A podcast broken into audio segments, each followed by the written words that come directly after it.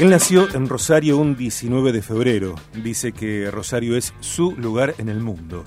Es licenciado en sistemas, decidió participar y trabajar en política porque está convencido de que para mejorar las cosas hay que involucrarse. Desde diciembre de 2019 es diputado nacional de Juntos por el Cambio y vicepresidente de Pro Nacional en contacto con Viaje de Gracia, Federico Angelini. Federico, bienvenido. Sergio Contemori de este lado. ¿Qué tal, Sergio? ¿Cómo estás? Muy bien. Buenos días. Buen día.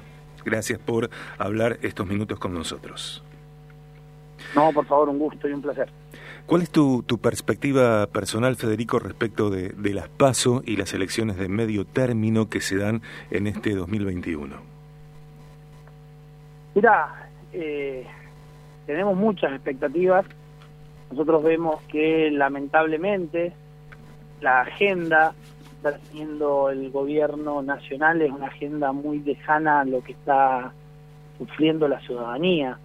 Hoy los argentinos están preocupados por ver de qué manera llegan a fin de mes, de qué manera no los echan del trabajo, de qué manera consiguen un trabajo en caso de que lo hayan perdido.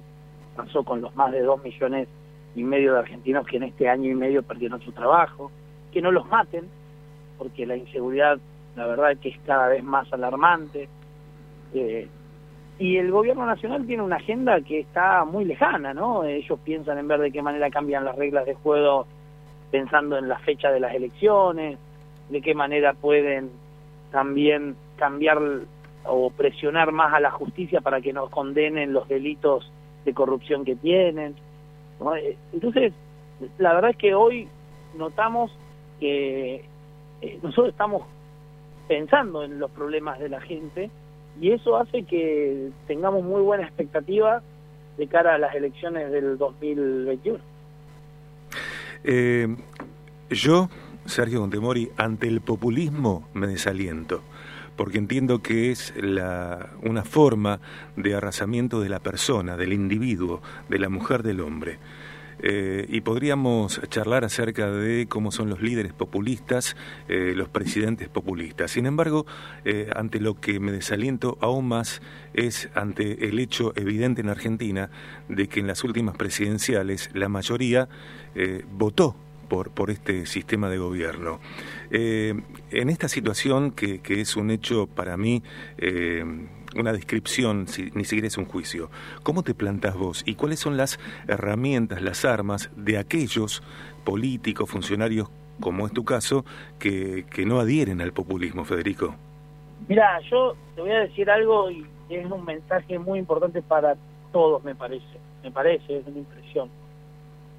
Hay que entender de que la mayor herramienta que tiene el populismo no es la dependencia del Estado, es atacar a los que producen, atacar a los que piensan distinto y demás. ¿Sabes cuál es la mayor herramienta que tiene el populismo? ¿Cuál es? Es la desesperanza, quebrarte emocionalmente, sentir que no hay otro camino. Esa, eso es lo que trabaja permanentemente el populismo, la resignación. Y no hay que resignarse, nunca hay que resignarse frente al populismo porque ahí sí la batalla va a estar perdida. Y en ese camino es que yo te digo que voy a dejar todo lo que tenga que dejar para luchar contra el populismo, para luchar contra aquellos que atacan la vida, atacan la familia, para luchar en contra de quienes eh, hicieron que la Argentina hoy eh, se pierda el, interés por eh, ganarse con fruto de su esfuerzo la vida, eh, con el orgullo que te tendría que dar trabajar todo el día y llegar a, fin de mes y saber que todo lo que lograste fue en base a tu esfuerzo. Eh, entonces, ahí es donde nosotros vamos a dejar todo lo que tengamos que hacer o hacer todo lo que tengamos que hacer para, para revertir esta situación en la que está encaminándose la Argentina. Eh, ¿Y por qué, eh, más allá de la intención del populismo, que es la de eh, desalentar, generar desesperanza, desasosiego, por qué tantas personas en Argentina, mayoría en las últimas presidenciales, insisto, es permeable a, a ese populismo? ¿Por qué históricamente nuestro país, que en el lugar común y verdadero de que es un granero del mundo, que tiene tanta riqueza, todos los climas, las los diferentes tipos de suelo, eh, un país eh, que es un aliado de la productividad, que tiene gente tan talentosa, con tanta capacidad, profesionales que interesen en el mundo completo, ¿por qué en las raíces de este país continúa el populismo y pareciera ser que mientras Argentina sea tal, eso será como es? Bueno, porque durante 12 años lo han instalado al populismo y han ganado esa batalla que tiene que ver con eh, que uno crea que las cosas te las tienen que regalar. Y la verdad es que hoy eh, nos damos cuenta que cuando la Argentina durante 12 años, ¿qué hizo? Se agarró toda la plata de las AFJP, se agarró toda la plata de las de aerolíneas argentinas, de IPF, se agarró eh, digamos, aprovechó el veranito que te da los commodities o la soja, eh, y los productos exportables que estaban en valores históricos, llegó en la soja en los 12 años eso, llegó a 650 dólares, un valor que hoy está cercano también, eh, y con esa plata hicieron populismo, regalaron el gas, regalaron la luz, regalaron eh, la, digamos, distintos servicios que tiene y que eso confunde a la gente porque te hace creer que todo eso es gratis. Ahora, bajo ningún punto de vista es gratis y por el contrario, sale en el mundo, la luz sale carísimo, en el mundo eh, el gas sale carísimo, en el mundo el agua sale carísimo y a nosotros nos hicieron creer que salía regalado. Y bueno, y hoy estamos pagando las consecuencias eh, con, con menos inversión, menos, menos trabajo y menos posibilidades de salir adelante. Estamos hablando con Federico Angelini en Viaje de Gracia. Federico es eh, diputado nacional de Juntos por el Cambio desde diciembre de 2019 y, y vicepresidente de Pro Nacional. Viaje Personalidad. ¿A quiénes les permitís que, que, te interpelen para crecer en tu, en tu calidad como político?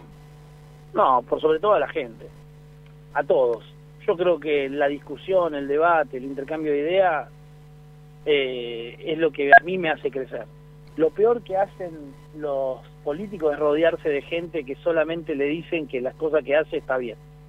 Porque eso te hace creer que sos invencible, que no te equivocás, que no sos vulnerable. Y yo creo que es todo lo contrario. Hay que rodearse de gente que te avale lo que está bien, pero que también te marque sus posiciones y sus diferencias cuando algo creen que no está bien. Y eso es lo que permanentemente yo encuentro en cada diálogo. Recién acabo de salir de una reunión con 10 empresarios, con 8 empresarios, perdón. Y, y me decían justamente, ¿no? Particularidades, detalles, eh, observaciones, críticas. Y eso a mí me sirve muchísimo más que me junte con 8 personas que me digan, eh, está todo bien. ¿Cómo es tu relación con Roy López Molina?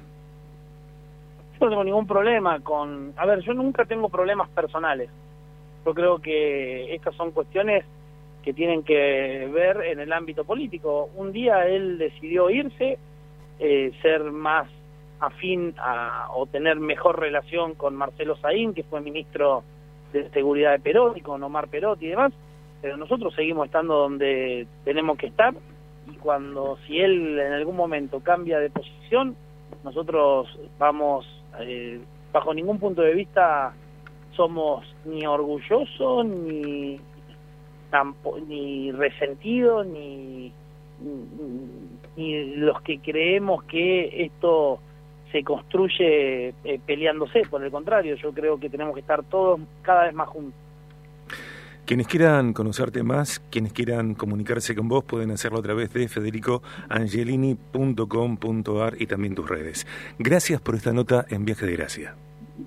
Un gran abrazo a todos eh, y a disposición como siempre. Federico Angelini, diputado nacional de Juntos por el Cambio, vicepresidente de Pro Nacional.